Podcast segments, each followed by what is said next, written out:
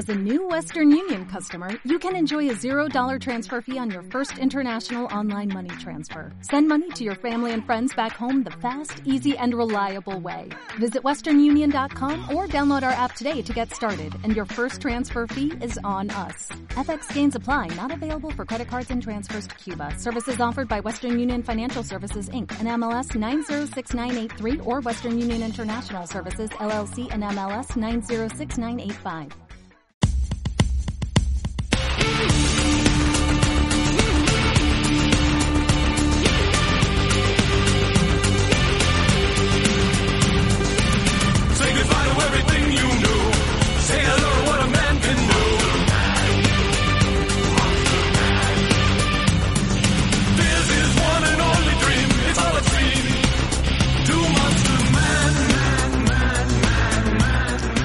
Pues ojo con los monstruos y las ediciones monstruosas, porque vamos a hablar de un cómic que ha tardado la solera de más de 20 años y si ya vamos a proyectos anteriores y trasuntos marvelitas, nos vamos a más de 35 en eh, producirse el, parto, es el parto de este cómic Monstruos del maestro Barry Windsor Smith, que este año también ha pasado por aquí con su Arma X, eh, también está ahora mismo presente en la mente de muchísimos por su labor en Conan y muchos trabajos también para Marvel y otras editoriales donde este británico se, se ha tirado una de las mejores tintas en el cómic americano.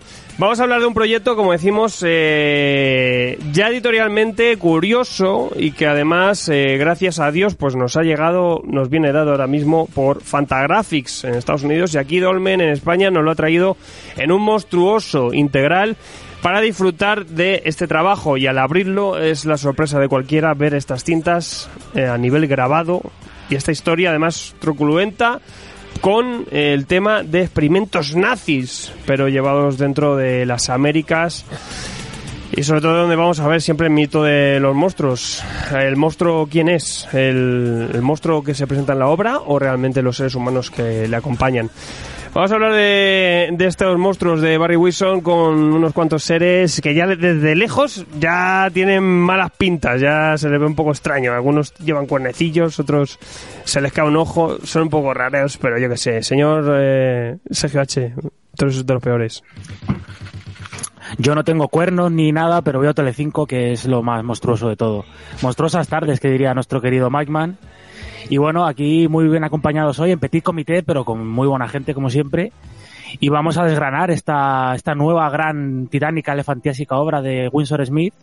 Y vamos a ver eh, lo que está en el fondo, ¿no? Y que, como nos han dicho Walking Dead y un millón de obras antes, el monstruo no es el que es feo y anda raro y tal y se mueve, sino que somos los seres humanos. Totalmente. Y hay mucho monstruo, ¿eh? Por ahí suelto. Muchos los conocemos. Hasta le podríamos poner nombres. Monstruo. Monstruo animal. Eh, monstruoso también lo que se lee, señor Gonzaga, todas las tardes. Uf, no quiero saberlo. Mejor me lo callo, que esto no es para todos los públicos. Yo no sé qué tenía este autor con los experimentos militares prohibidos y, y demás, porque entre Arma X y esta, joder. Bien experimentos. salido- Efectivamente. no hay constancia, pero ojalá hubiésemos visto algún bicho de estos ahí en el ejército, habría estado guay. La cabra del ejército podría ser un buen, un buen sujeto de pruebas ahí, imagínate, un, un hombre cabra ahí. Acompañado en la guerra por una aberración ahí. Vamos, vamos, Billy. Vamos, Billy, yo voy detrás tuyo. Yo voy detrás tuyo que tú pillas. Ah, Eh, algo que también desarrollaría Tolkien, ¿eh? También todo esto que aquí hay lío. Eh, y si decimos de obras que se lee monstruosas, el señor Gonzaga, hay también que las hace a lo, a lo monstruo y es exagerado. El señor Juan Torres, buenas tardes. Hola, buenas tardes. Aquí estoy con mi, con mi volumen, que lo he babeado ya varias veces. Lo tengo ya mojado de, las veces que lo he abierto, lo he leído, se me ha caído la baba encima de, esta maravilla. Así que vengo aquí a, a di- a difundir la palabra. Yo solo vengo a, a- hablar de, lo que me ha flipado, que es un poco de lo que venimos hoy aquí los cinco, porque, porque poco más se puede decir de esta maravilla cómic. Y también pues quien lo trajo aquí y nos lo reseñó en novedades, eh, señor Juanjo. Muy buenas tardes. Sí, la verdad es que es una obra que la lees y dices, ha quedado gusto Barry después de todos estos años. Mm, Ya está bastante mayor, no sabemos si sacará algún cómic más, viendo lo que le ha costado este. Nos quedaremos quizás sin esa biografía del monstruo de las galletas, que nos hubiese gustado verlo en algún momento. Pero bueno, lo curioso es que para mí el mayor monstruo de, de toda esta obra es Bill Manlo, que como luego comentaremos fue el que lo plagió. El malo, aquí va a ser el malo de la película. Yo a ser el malo. Tal cual, Aquí, tal va- cual. aquí hay muchos malos. Aquí hay malos en la ficción y malos en la realidad. Eh, Sí, sí. Aunque por desgracia algunos es- eh, están en mal paradero, pero eh, es que lo que decimos, esta obra tiene su miga. Antes de hablar de qué va, ya vamos diciendo, pues aquí experimentos nazis, eh, maltratos, eh, guerra, intereses militares. Hay un poco de todo en estos monstruos, en este trabajo de Barry Wilson Smith, que es una idea que tenía para Hulk, pero que eh, mal dada o que le ha pasado un poco de todo, pero que a fin de cuentas eh, ahora sí que lo tenemos aquí en este tremendo trabajo de más de 360 páginas. Y nos va a hablar Juanjo también un poco de la historia editorial de esto, porque tiene mucha amiga. Tanta que es tan interesante como la propia historia que cuenta en el cómic. Mm, Para entender el contexto editorial hay que entender en qué momento vital, digamos, se encontraba Barry Windsor eh, en el año 1983, que es cuando empieza esta primera aproximación, esta primera propuesta de la obra a Marvel. Hay que pensar que Barry, este autor británico con un estilo tan particular, eh, a pesar de no tener una obra tan extensa, pues como evidentemente otros de la época como puede ser Jack Kirby, tuvo un gran impacto con sobre todo con esa etapa en Conan, con eh, esos esos números de Daredevil, esas pequeñas participaciones aquí y allá mm, entre los finales de los 60, principios de los 70.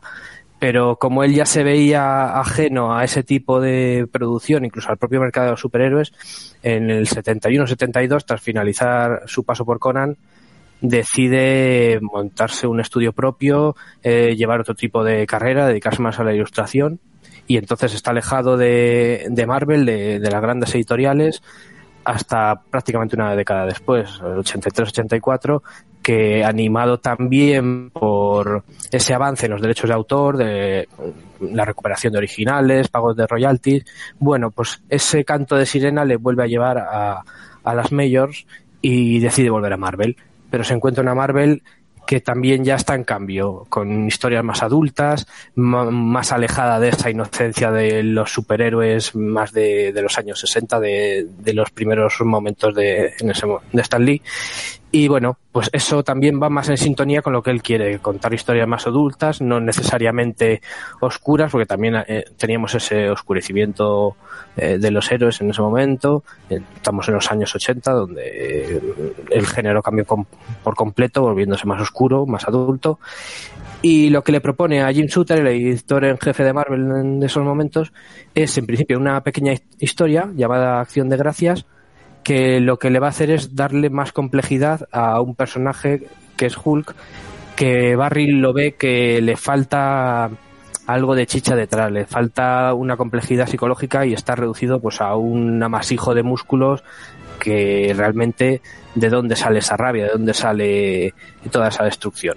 Entonces pretende analizarlo, analizando su infancia, viendo cómo fue víctima de malos tratos por parte de su padre, y bueno, lo comenta, lo comenta abiertamente por la redacción en el bullpen. Eh, todo el mundo sabe que está preparando esa historia, pero también saben que es un autor lento y bueno, se va tomando su tiempo, ya tiene el visto bueno. Pero, ¿qué sucede? Pues que en un momento dado se encuentra con que Bill Manlo, el, el guionista en este caso de la cabecera de Hulk, publica una historia donde vemos cómo Bruce Banner fue maltratado por su padre, como narran esos sucesos del origen, que era exactamente la idea que tenía él. O sea, un plagio. Ahí había la sospecha de plagio bastante fundada, pero que años después el propio Jim Shooter, vamos, lo ha reconocido abiertamente, que eh, también fue culpa suya por no pasar esos filtros editoriales que detectasen ese plagio a tiempo. Entonces, se sucedió ese plagio, Barry no rompió sus vínculos con Marvel, que, que le quedaría, por ejemplo, esa obra maestra que es Arma X, pero sí que tendría esa espinita de tener esa historia ahí que, bueno, tendría que modificarla, darle otra vuelta, pero él la quería contar y ahí empezaría una larga singladura pues hasta su publicación este año.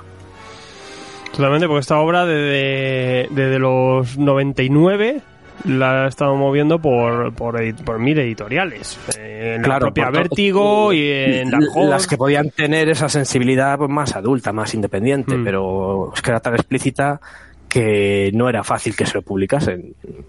Que también choca que no te lo publique quien te ha publicado, por ejemplo, Predicador. Entonces, pues bueno, ese también por las escenas de sexo era lo más, eh, o de desnudos más abiertos, era lo que lo que más complicación añadía. Y bueno, pues fueron pasando los años, él fue a- engordando la obra, añadiéndole más y más páginas hasta las 360 y pico que tiene, y al final Fantagraphics este año pues se animó a traerla y muy con muy poca eh, diferencia pues nos lo ha traído Dolmen a continuación.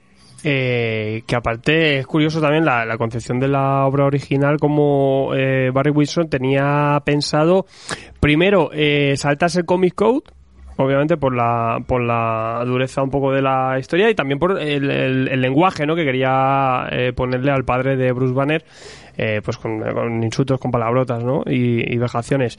Y, y no quería que se avisara, o sea, tú fí- fíjate la, ya la, la intención de marketing ahí, que, que sacar esa historia dentro de una numeración normal de, de Hulk sin avisar y que se la encontrase el lector de sopetón eh, para impactarle directamente, ¿no? Y que la obra hablase por sí misma. Me parece también muy curioso esa intención, o sea, realmente no era un argumento cualquiera, era algo en la que Barry había puesto empeño para hacer como autor completo y, y darle valor al, al, al personaje y, de esta forma pues se vio truncado un poco por este trasunto, ¿no? Este traspapeleo y que Bill Mann al final se lo arrebatase en un cómic que al final pues se quedó un poco pues ahí ya está, ¿no? Pero bueno, que, que con los años eh, y el empeño, pues al final la obra ha tenido ha tenido luz, muchas más páginas, muchos otros temas también que se incluyen en esta obra y también a nivel de arte, pues es un arte mm, también más visceral y distinto, ¿no? A lo que a lo que Barry ha ido tirando, sobre todo en su etapa de, de Marvel. Eh, Sergio, dime. Sí, no, de- por completar, decir también que fue en los 90 que donde pasó por Dark Horse con el título del proyecto Prometeo, también bastante adecuado a, a la historia. Eh, pasó por Vértigo, pasó por un montón de sitios hasta que acabó finalmente, eh, como hace poco, y donde se ha publicado actualmente en Estados Unidos en Fantagraphics. Y me hace gracia eso que dice Juanjo, evidentemente no, no dejó Marvel, ¿no? Porque hizo año- años después Arma X, pero no sé, algo, algún resquemor le debió de quedar, de, no sé, le dirían en las oficinas, oye, eh, Barry, ¿te vienes a tomar unas cañas? Sí, sí, pero me habéis robado la obra, cabrones. O sea, algo le debía quedar ahí. Hombre, sí, por supuesto. Hijos de puta. Así que esta es una, pues casi como una de sus óperas magna, ¿no? Que ha llegado ahora. Y junto a otra que también está un poco en desarrollo, se acaba, que es Opus. Que también está por ahí en, en desarrollo por las indies. Eh, a mí es curioso porque me recuerda poderosamente también por el, por el tema que trata, por el tema de, del dibujo por la incluso por el haber salido por Fantagraphics y todo esto pues al, al tema de Mil Ferris. Por ejemplo es que le veo muchas muchas similitudes a, a- a esta obra que al final también habla de esos traumas de cierto maltrato en casa tiene ese acabado a tinta pura no o sea es curioso, es curioso ver cómo, cómo no sé yo hasta qué punto hay trasunto ahí, no, no lo sé. Pero bueno, eh, vamos a hablar de qué va Monstruos. Eh, Sergio H., cuéntanos cómo es el argumento y cómo arranca esta historia. Bueno, el argumento monstruoso. Pues bueno, de buenas a primeras nos vamos a encontrar con un prólogo en el año 49 en Ohio. Nada bueno ha pasado en Ohio, la gente ahí se aburre, no hay nada. Y vamos a asistir a una terrible escena de violencia conyugal donde una madre pues abre la puerta de un, granero y encuentra pues a su marido, al padre, eh, golpeando brutalmente a su hijo. Se lo llevará corriendo como puede, escapará junto a su hijo y le dirá, monstruo, monstruo, eres un monstruo. Bueno, esto será el tremendo prólogo. Luego ya vamos a ver que 15 años después estamos en el 64 en Los Ángeles, ya empieza un poco todo este movimiento hippie, todo eso, la guerra de Vietnam.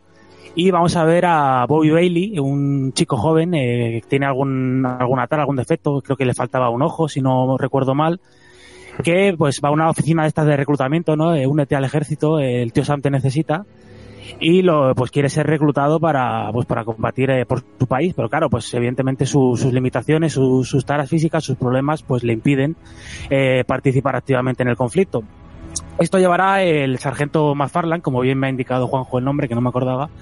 Eh, le dirá, vente para acá, chaval, pásate a este cuarto que tengo yo aquí aledaño, eh, que vamos a, vamos a hablar. Toma, una, toma unas rufles. Le dirá, bueno, estamos creando un proyecto, el proyecto Vengadores. No, no, bueno, las coñas.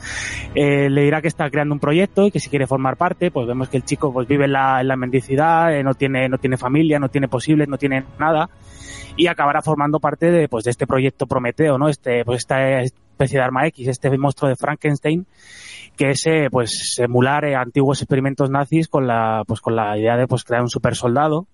Y bueno, ya veremos, iremos viendo que nada bueno puede, puede salir de ahí. Se irá entremezclando la historia del propio Bobby Bailey, de este experimento, con flashbacks al pasado, con la propia historia de este sargento McFarlane, que tendrá bastante importancia, y de su, pues digamos, eh, las pesadillas y los remordimientos que tiene, pues al haber entregado a este chaval, a un chaval simplón y sin, sin ningún tipo de, de posibles, pero pues que ha entregado a los leones a un ser humano, ¿no? Y vamos a ver desde el principio toda esta gran carga psicológica y esta gran carga de profundidad que mete, que mete Winsor Smith. Y no solo eso, porque claro, al principio vemos ese argumento, eh, pues este chaval que además pues es, es vagabundo, es, un sin techo, claro, y pues es un es un buen espécimen para participar en una especie de proyecto que eh, de fondo hay una es un de estos eh, que también se, se hizo mucho también aquí hay una un paralelismo con el tema de traerse a los científicos nazis, ¿no?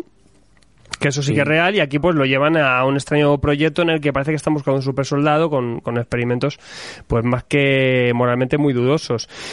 Pero luego, claro, también tenemos a este, a este sargento que parece que tiene algo en el pasado ahí, va buscando todo esto, pero también lo que decimos, esto es casi la introducción de la obra, porque luego lo que vamos teniendo es el, el, pasado, ¿no? De este chico cuando es niño, dónde está el trauma, qué le pasó, eh, y aquí lo que tenemos ya es una historia de, de maltrato, de maltrato doméstico, de maltrato también de género, ¿no? Donde el padre viene de la guerra y viene traumado, no se sabe bien por qué, viene muy cambiado y a través de la mirada de la madre pues vamos viendo cómo, cómo se adapta esta familia a esta llegada, porque claro, este padre pues algo tiene ahí detrás que empieza a maltratar a su hijo, a su mujer y, y viene todo en decadencia.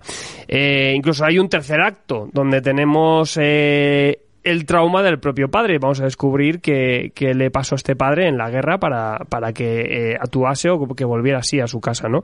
Es una obra que muy sencillamente está hecha en, tres actos, pero que cada uno tiene su temática, su profundidad, su densidad también y, todo pues nos, nos habla un poco de esa condición humana, ¿no? De esas miserias, ¿no? Juan. Sí, la verdad es que lo que me ha sorprendido eh, es una, es una obra en el cual huye del maniqueísmo por entero. En todo momento eh, trata no solo que empatices con el personaje de- del monstruo, que lo que lo, lo normal en una obra tipo Frankenstein, sino que también, e incluso con el, al dedicarle tiempo al maltratador, eh, ves que por qué se comporta así, la familia del mundo. Es una, es una obra que tiene mucha más carga de, personajes de lo que de lo que cabría esperar, pero es que también incluso de, de las propias filias de, de Barry Windsor Smith, porque hay una serie de temas recurrentes, esta, esta desfianza, a los, los estamentos militares y científicos que ya tocado en Arma X, tocó en, en El Hombre Máquina, eh, también esa eh, esa fuerza que le da a esos personajes que son parias, que también pues lo ha vuelto a tocar en, en varias ocasiones, como lo redime. Es como, digamos, un- lo que fascina es un compendio no de eso, sino también un compendio de la obra de, de Smith como guionista. Sí, porque incluso vemos eh, paralelismos ahí con ese arma X, como dicen, ¿no? Incluso eso con el, con el hombre máquina, porque también tenemos eso de los eh, esos estamentos que, que son poderosos, militares, puros militares del presente, pero que, que, los tiene ahí. Como esa ciencia pasa por encima de, de la empatía y también hay esos personajes que incluso ahí eh, se suelen se suelen rebotar ante ese caso. Sí, a mí ya de, de buenas a primeras me, gusta y me interesa eh, un poco la idea de romper eh, lo que tenemos preconcebido acerca de- del autor, en este caso de, de Barry Windsor Smith. Y es que, bueno, no sé en Estados Unidos, pero sobre todo en, este país, eh, con la, pues el éxito de, Conan y lo, que ha calado Conan en la cultura popular, ya la gente dice, bueno, Barry Windsor Smith, bueno, sí, es Conan, es la, etapa clásica de Marvel, tal, y no ven mucho más allá. Y ya ves con esta obra y dices, hostia, ¿qué es esto que tengo aquí? Se sale completamente de su registro, que bueno, como ha dicho Juanjo, en idea principal era una historia para Hulk, que no era ese, no era ese tema, pero como se sale completamente de lo que la gente conoce de Barry Windsor Smith y da una faceta completamente distinta. Y bueno, no sé si quieres apuntar algo primero, Juanjo. No, que es que realmente veo que también hay un gran beneficio en que no haya sido publicada en su momento. Ya no solo porque hubiese sido una historia de 22 páginas que evidentemente nada hubiese tenido que ver ya solo por la extensión con el resultado final, sino porque no tenía tablas como guionista todavía Barry. En ese momento, sí, claro, ya como dibujante a- había huido de, de ese estilo que imitaba Jack Kirby para tener ya un estilo propio, que es el que conocemos hoy en día y el que le ha hecho eh, tan famoso y, y a pesar de su relativamente baja producción, un nombre tan importante en el cómic. Pero como guionista, ¿qué experiencia tenía? Si además venía de estar 10 años en un campo de la ilustración que hay menos guion que ahí no puedes tener. O sea que también habría que ver hasta qué punto hubiese podido abordar esta obra si la hubiese tenido que enfocar en ese momento y con esta extensión y con esta ambición que yo creo que ha sido fruto de estos años donde él ya se ha ido rodando con otros cómics. Sí, dices tú que tenía pocas tablas como guionista. Además, eh, da la casualidad de que la tengo reciente porque la he leído hace poco. No sé hasta qué punto la, la obra de Arma X no era una especie de campo de pruebas de, como decían en Millennium, el caso Rebeca, en este caso su obra Rebeca, que le va persiguiendo durante los años, de bueno, no he podido hacer todavía la, mi obra como yo quiero y como de la manera que yo quiero y que tengo en la cabeza, pero cojo este Arma X y hago un poco más o menos el mismo rollo. No le meto, evidentemente, la carga de profundidad, esos personajes, esos flashbacks, pero lo que es el meollo principal, ese experimento, ese monstruo y tal, esos, esos experimentos científicos, lo tienes en Arma X, que yo de- muchas veces decía, pero bueno, este hombre tal ha sacado aquí muchas cosas de, de Arma X. Sí, poco a poco se, se va forjando ese, ese mi guionista eh, que sabe jugar muy bien con los recursos que, que él tiene como artista. Es decir, él dibuja, él escribe cosas que sabe que, que le van a salir bien y que los va a pasmar. Lo que pasa que en este, en el- lo mismo que pasa, por ejemplo, en Jóvenes Dioses y Amigos y, y en otros, pero en este se desafía a sí mismo. Yo veo que él le va buscando, pone la historia por encima de las cosas molonas, ¿no? Dice, pues yo puedo dibujar un, un haciendo picadillo gente, pero aquí voy a ir a, a algo mucho más, más complejo.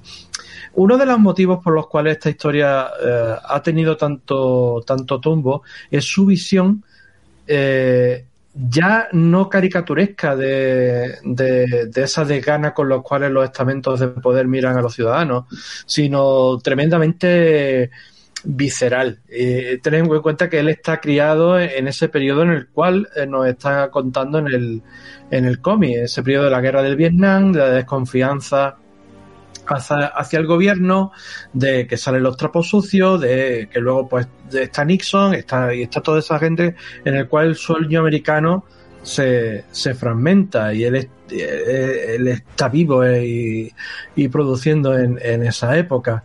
Entonces, eh, esa visión tan descarnada de, y tan, tan chunga de, de- esa sociedad, luego en los 70, eh, en los posteriores 70-80, eh, no sería tan bien recibida, no hubiera sido nada bien recibida, incluso en los, en los 90, porque ya el ofender, en una, en una etapa Reagan, el tratar al ejército americano, que sí, que tenías a Trueno Ross, que era muy malo, y a esos militares que siempre pataleaban, pero en el fondo eran nuestros muchachos, ¿no? Aquí él decía, no, no, aquí fíjate tú cómo, cómo tratan, solo es una persona la que, la que tiene cierta conciencia en todo el contexto. Sí, me gusta que hayas mencionado eso del sueño americano porque es algo a lo que quería ir yo. Antes ya, eh, en este continuo espacio-tiempo que es Tomos y Grapas, antes ya he hablado un poco de este tema en, en la reseña de Tales from the Kid de DC Comics. Eh, el contexto histórico es que, bueno, después de la Guerra Mundial, eh, bueno, tiene el lado negativo de, de las increíbles pérdidas humanas y todo eso, infraestructuras, pero es cuando Estados Unidos empieza a remontar, cuando coge potencia, dinero, cuando salen de, de la crisis, y es cuando empieza a haber, pues eso, empieza a haber ocio, empieza a haber dinero, empieza a moverse cosas, empieza a haber todo este tipo de, de cultura, los jóvenes salen, tienen tiempo para salir, no están todo el día trabajando, la economía prospera, eh, todo este rollo de Madison Avenue, ¿no? De Mad Men. Pero claro, está la otra, la otra, la otra contrapartida, el lado oscuro, ¿no? Esa, pues esos padres que no, que no han vuelto, esas familias desestructuradas, esas madres sin marido, esos hijos que han crecido sin figura paterna, o está directamente los que han vuelto y como en este caso, eh, llenos de traumas, eh, con todo lo que han vivido, con los horrores que han tenido que contemplar, y da pues lugar a pues una enorme violencia, una carga muy violenta. Sí que es verdad que sobre todo el cine yo creo que ha incidido más en este aspecto, ¿no? De las secuelas de la, en la guerra de Vietnam, lo hemos visto en la escalera de Jacob, en el cazador o incluso en Forrest Gump, pero aquí lo ven y cómo pues esa violencia, esa violencia que el padre ha vivido y esa ruina y esa inmundicia que el padre ha vivido durante la guerra, pues es lo único que ella recuerda y es como eh, paga a su hijo y es como cría a su hijo, ¿no? Eh, lo contaba un poco Carlos Jiménez eh, después de la, de la guerra, ¿no? Pues eh, era una, una España violenta, que todo el mundo había matado a alguien, había visto matar a alguien, o había eh, visto, yo que sé, algún vecino morir, y era pues eso, que el marido pegaba a la mujer, la mujer pegaba a no sé quién, y, y era un poco esto, ¿no? Esa violencia que se iba creando ahí, ¿no? Esos padres que volvían traumatizados y bueno luego la- las futuras generaciones lo que lo que fueron encontrando ese legado no de, de violencia y de, y de guerra Es que también hay un. Aquí eh, hablaremos también del tema del maltrato de género, pero claro, es, muy importante también en el contexto, porque es un. Lo vemos desde un prisma también un concepto, pues, eh, mucho más clásico, ¿no? Es, es import- importante situarnos en la época y, y la situación, porque lo hace Barry, ¿no? En esta historia. Y realmente, incluso aquí, esta familia, todos los protagonistas, todos son víctimas, eh, en cierta medida, ¿no? Al final víctimas de una guerra, víctimas de unos gobiernos que deciden hacer eh, ciertos negocios, ciertas jugadas para buscar el, el poder o los recursos. Y aquí pues es, eh, es crítico, ¿no? También como muchas veces pues es un inmigrante en Estados Unidos el que hace esa crítica tan, tan fuerte, pero tan poderosa, pero que realmente es, es así, ¿no? Y, y casi Estados Unidos desde aquellos eh, maravillosos 40 donde se trajeron a, a- a las mentes nazis para, para seguir eh, actualizando sus proyectos, eh, es lo que luego Estados Unidos ha seguido haciendo, ¿no? Eh, ir a guerras para explotar recursos y tecnología y, traérsela, ¿no? Y a fin de cuentas salir los beneficiados de un conflicto así. ¿Qué pasa? Que esto genera eh, víctimas y, y daños de todo tipo, ¿no? Como aquí se ve a diferentes niveles, ¿no? A mí en cuanto a la historia, me sorprendió mucho esa sensación de que parece que vas a leer una historia de un tipo, de pues una especie como de revisión del super soldado, el Capitán América, este tipo de proyectos, y al final eso es casi hasta secundario. Te lo presentan al principio, se recupera mucho más adelante y el grueso de la obra es ver cómo han llegado a ese punto los personajes.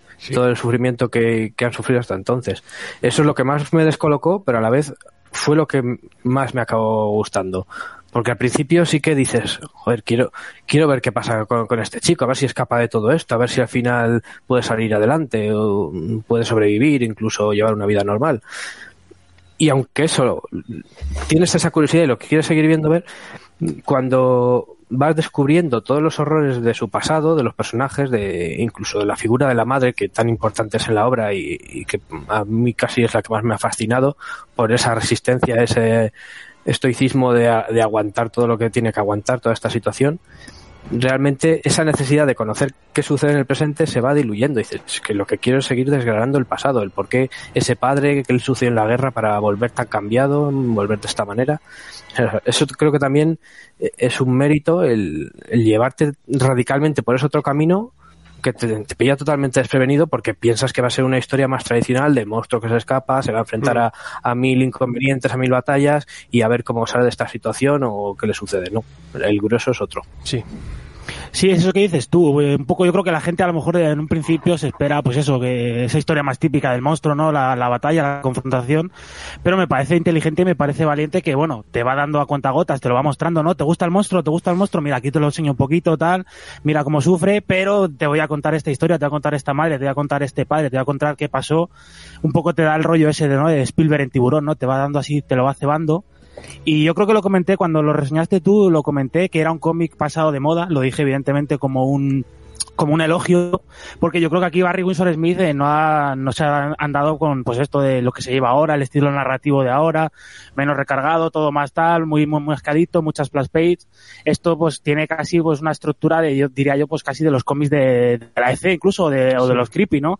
Con mucho texto, incluso hay una gran parte de un capítulo con gran importancia epistolar, ¿no? De cartas de la madre, que fíjate, aquí incluso a mí me lo disfruto esta parte de la lectura, algo que, bueno, que evidentemente no está pensado pues para que yo que sé, para un millennial, un chaval de 15 años, un nuevo lector, empiece a leer y disfrute, pero pues que compensa con algún fallito narrativo, bueno, narrativo, diga, de, digamos, de, de control del ritmo y todo, que hace que la obra no sea perfecta. Evidentemente, Barry Winsor Smith es humano, pero me gusta eso, ¿no? Que dicen, bueno, ni te voy a mostrar lo que tú quieres ver todo el rato, ni te voy a dar la narrativa que se lleva ahora, yo voy a hacer la obra que yo quiero, como quiero y con los miembros que yo, que yo quiero. Ujú. Claro, ya, lo dice el título, la obra es monstruos, no es monstruo. Claro, tú, vas pensando que, como habéis dicho, que te va a presentar a un señor que un experimento lo han convertido en un monstruo. Pero no, lo que te va a presentar es un montón de, de personas cuyo experimento, por así decirlo metafórico, es el pasado de cada uno y como este pasado a cada una de estas personas le, ha convertido en monstruo y no solo eso, como hemos visto en el caso de, ya habéis dicho, de- del padre del marido, como estos monstruos son capaces de generar otros monstruos, como es el caso de, de la madre que también luego acaba como acaba de, de bien.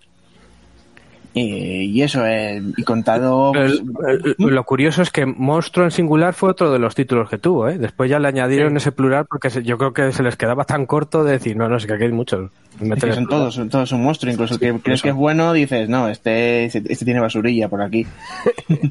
Todos tienen su mierda. Lo, lo curioso también es que realmente la, la obra se llama Monstruos precisamente por, por eso, porque no hay ningún personaje que digamos sea un, un paradigma de estabilidad y el que lo es lo pasa muy mal y acaba degenerando, ¿no? Incluso el, el personaje del, del sargento que, que le da paso al muchacho y luego tiene esa carga de conciencia, incluso la hija, ¿no? Lo curioso también es la es como eh, tiene una carga sexual eh, subyacente, nunca es muy explícita, pero eh, como eh, tiene esa carga sexual sobre todo, que es donde menos te lo esperas, en las relaciones militares. O sea, fijaros como dice, esta gente que está tan embebida por el orden, la, la, la disciplina y la tal, lo que son es una panda de pervertidos que, que, les encanta, ¿no? Esta cosa de, la- dominación y el de estar uno encima de otro y tal. Y me, resultó muy curioso que sean esos personajes los que eh, de puertas para afuera, pues son, digamos, el, el paradigma del status quo norteamericano, sobre todo en, esa época, y, que por dentro están corruptos y de una manera espantosa, ¿no? Que colocan su- sus propios impulsos por encima de lo que ellos más o menos sirven y la gente que es monstruo por fuera o, o que tal sirven a ese status quo mucho más que, que los demás porque quieren ellos quieren vi- realmente vivir una vida más o menos normal que obviamente es imposible para para ellos Es que no es, no es baladí el tema del título, como decís, que Monstruos que en principio iba a ser, eh, si no recuerdo mal, el proyecto Pro- Prometeo. O sea, ese Sí. iba a ser su, su título en origen y, que nos habla más de un poco pues este experimento, ¿no? Del el, el- pasar eh, ciertos límites, el método científico, eh, jugar a ser dioses, ¿no? Es un poco lo que nos, nos habla también el- el- el texto original, ¿no? Del, de la leyenda de Prometeo. Pero al pasar a monstruos, pues habla de esto, ¿no? De, de cómo una persona cómo es este pequeño chaval inocente, cómo acaba siendo un Frankenstein y realmente es la víctima de toda la historia. De hecho, es una víctima pasiva, en ningún momento participa casi activamente en la, en la obra, salvo en el, en el tema de que es, es, es, es quien recibe realmente el odio o las, o las, o las repulsas de, de, de todas estas personas que aparecen por aquí, ¿no? De forma muy pasiva y además recae a la persona más inocente, que es un, pequeño niño, ¿no? Que no tiene, no tiene mayor culpa que el, que el que ser un chaval, ¿no? Que es lo que en un ambiente, pues, pues muy poco a favor suyo. Eh, donde más, eh, como decía Juanjo, sorprende la obra es eso, en el momento en el que nos centramos en esta familia, en este pasado, a través también de esos diarios de la madre que, que va hablando de su experiencia sobre el maltrato, ¿no? Pero eh, con ese interés de, de- querer a su marido y de, y de intentar entenderle.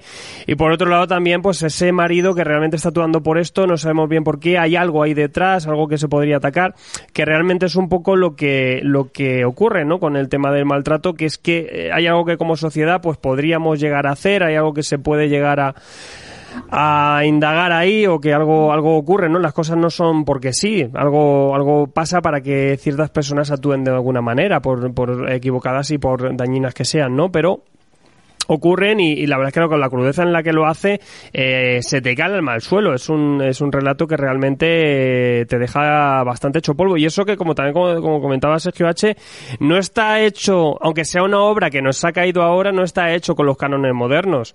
Está contado eh, de forma clásica pero además también todo lo que ocurre o la historia del maltrato eh, tiene ese trasfondo clásico. No tenemos eh, un maltrato moderno que a lo mejor eh, es distinto, ¿no? Aquí también tenemos una sociedad que, que entiende la- las cosas de otra manera, eh, de una forma un poco, pues eso, pues más antigua. Pero, pero que realmente aquí Barry lo, lo sigue transmitiendo, aunque es una, una historia que podría ser atemporal, ¿no? En este sentido. Sí, lo dices tú, eh, quizá es muy muy típico, muy tópico la, la manera que los pone, pero es que es así, ¿no? Eh, vemos la pues la mujer, ¿no? Como pues no, no lo voy a dejar, va a cambiar, todo va a mejorar, va a ir a mejor, ya verás, se va a curar. Incluso hay una figura de, de un tipo, creo que es un policía, ¿no? Que puede, pues le anima, ¿no? Eh, pues vete de aquí, vámonos, que puede haber una especie de relación entre ellos, pero vemos como no acaba de dar el paso y vemos eso, la figura del niño, pues que es un niño que aunque lo trates a golpe, pues mañana te va a venir y no tiene maldad y no, y no se acuerda de las cosas, ¿no? Va a pensar con que mañana mi padre me va a llevar al béisbol me va a llevar a, me va a, llevar a, a pescar. Y es esa crudeza, eso, como esa bestialidad, como tú dices, con la que te lo, como la que te lo cuenta, que aunque no sea algo nada nuevo, pues te, realmente te, te toca y te, te perturba y, te, y, te- y lo sientes mucho lo- los personajes, además de esa, de esta de esa expresividad que yo creo que le da a, la- a los rostros, ¿no? A las, a las expresiones de los personajes. Creo que es muy consecuente de todas maneras ese aire un poco desfasado o, o clásico en las relaciones, porque al Sí. Está ambientado en los años 50 o 60. Claro. Evidentemente, la, la mujer estaba recluida en gran medida a ser una ama de casa. eh, la ruptura de un matrimonio era algo, mm, vamos, inaudito, por mucho que no funcionase, hubiese mil problemas de por medio e incluso apareciese la oportunidad de conocer, pues en este caso, el, el policía que tenemos por ahí. O sea, era inconcebible dar ese paso. O sea, que, que está un poco chapado a la antigua, pero, pero con todo el sentido del mundo. O sea, eh, es el contexto que le corresponde. Lo que no vamos a ver es un maltrato ahí, por ejemplo, de las redes sociales a este chico. Pues evidentemente eso es lo que no nos hubiese no tocado mucho. más. O sea, el maltrato que tiene es el que, es el que sufre. Me llama la atención que realmente la- el ejército es como que le jode la vida dos veces. Por un lado, a través de su padre, que por esa experiencia en la guerra, por lo sufrido en el ejército, o sea, digamos que por un lado Billy se ve atacado por ahí y después ya, años después, des- en esa vida así como de vagabundo que intenta salir adelante, buscar una oportunidad y otra vez el, el ejército le jode más todavía, incluso ya vamos, le destroza literalmente. Me parece bastante curioso. Otro punto que quería comentar es que igual que me sorprendió ese cambio en la narrativa, que de repente la obra tiene el peso en, en- en otra temática más allá de- del monstruo en sí, es ese toque sobrenatural que tampoco me esperaba para nada. Sí, O sea, solo llega un momento que parece que va a hacer un cameo Bruce Willis. Y, y dice, dice, bueno, también es bastante curioso. Incluso me recuerda al resplandor, todo esto eh, con el más allá, estas visiones, estas premoniciones. Me descolocó bastante. Yo creo que es casi lo que más me sobraba de toda la obra. Sí, un poquito sí, la verdad. Bueno, eh, recalcando un poquito lo que habéis comentado, es que al final el, el que es el menos monstruo es el que es el más monstruo en aspecto, que es el, el personaje que copa la portada de, de esta historia. Pero yo creo que por lo que cala tanto y llega tanto y a lo mejor es tan densa la, la historia de esta, de esta obra, es porque en vez de intentar contarte una historia de por sí, lo que intenta es retratarte la sociedad y retratarte unos personajes. No te cuenta una historia, sino que más bien te, te pone ahí, pues eso, diferentes tipos de personajes, cómo se han desarrollado y sobre todo eso, eh, recalcarte mucho la historia y todo el contraste que hubo entre el, el, el más pasado y el pasado, porque como todo esto está ambientado en el pasado, así que yo creo que por eso se hace tan tan densa y tan y tan cala- caladora, inventándome aquí la palabra. Claro, luego también está ese lado que a mí me, me gusta mucho, ¿no? Me, me pone de la dualidad, ¿no? Del sueño americano que he dicho antes, ¿no? Ese, Mm. esa imagen de cartelería, ¿no? De la madre, la ama de casa perfecta, ¿no? Con la sonrisa. Pero luego por detrás, pues puedes tener un monstruo, ¿no? Es como decía Carpenter en Están vivos, ¿no? Que era muy poco sutil con sus argumentos, pero tenía mucha, mucha razón y mucha lucidez, ¿no? Hay que ponerse las gafas, ¿no? Para ver a ver realmente quién es, quién es un monstruo, ¿no? Quién está debajo del disfraz. Hay un recurso muy chulo que es eh, en este momento que, que- que es, es el, niño el que va a la casa a vivir estos recuerdos, ¿no? Y donde se representa este maltrato, esta familia, en, en mitad de una discusión a lo mejor, pero, pero el niño en vez de ser el niño es el monstruo. Es el monstruo que, en que se ha llegado a convertir. Y resulta todavía más, más chocante cómo en medio de esa situación, en ese teatro, eh, increpan a ese monstruo, ¿no? Eh, y, le, y le dicen ciertas cosas cuando, cuando realmente, claro, lo que estás viendo es un, un monstruo de dos metros eh, que hace que todavía la, la situación sea todavía más marciana. Habláis también del tema de la densidad, pero es una densidad que, que, como decimos, no es, no, es, no es redundante ni es repetitivo, sino es inmersivo. Lo que va buscando Barry es hacer vivo un poco la historia y esos personajes y, de- y realmente eh, no redunda, pero sí que eh, profundiza. Yo creo que profundiza, sobre todo ponerse en esa parte de climas donde tenemos el tema del maltrato.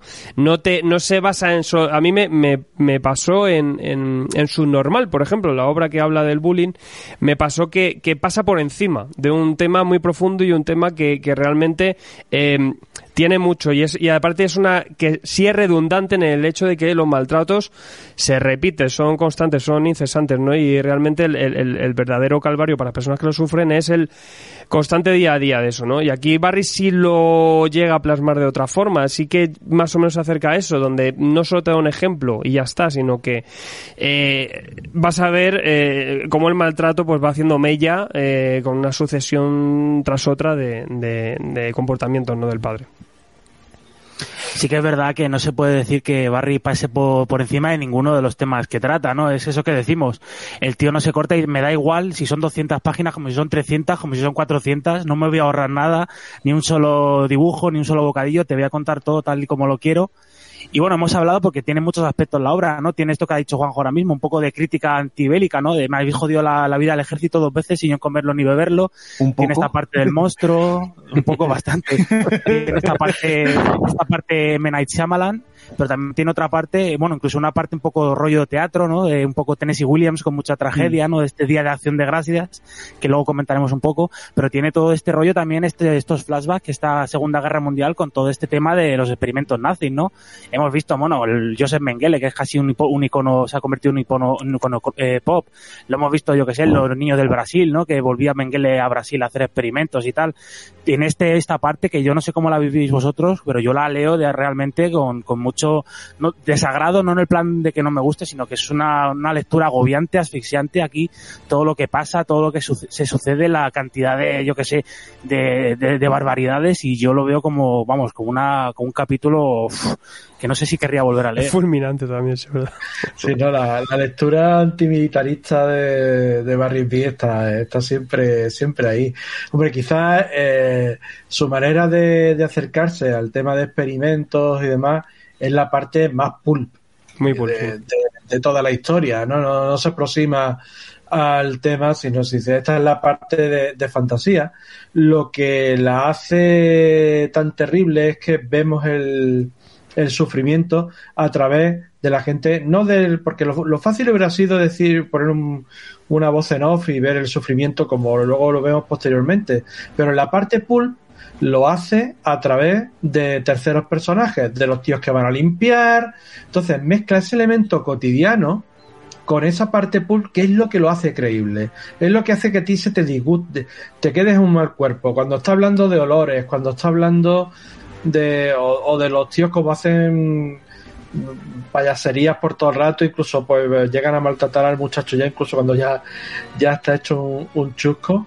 Y eh, él eh, traba- trabaja con eso y lo hace lo hace real precisamente por esos comentarios de tercero. Entonces la parte que parece más pulp te la llegas a creer. te la llegas a creer porque yo creo que realmente es como él eh, él nos sitúa en esa época, incluso en la manera de viñetas, de narrativa, de lo que ocurre, de la manera en que los personajes sepultan la verdad de dentro a afuera. O sea, todas las escenas familiares de la madre, hablando con la hermana, hablando de mira lo que se va a liar en la cena, mira qué tal. Todo eso es como que no se enteren los de fuera, los militares, que no se enteren los de fuera que tenemos un monstruo en la montaña, que no se enteren, que no vean lo que realmente eh, somos. Incluso eh, eso lo logra también en, esa parte que es más, es más pop. Curiosamente la parte sobrenatural, ¿no? La de la del la herencia esta que va pasándose de la niña, los poderes mentales y demás, a mí me, me gusta, me gusta muchísimo porque la hace muy bien, la hace muy bien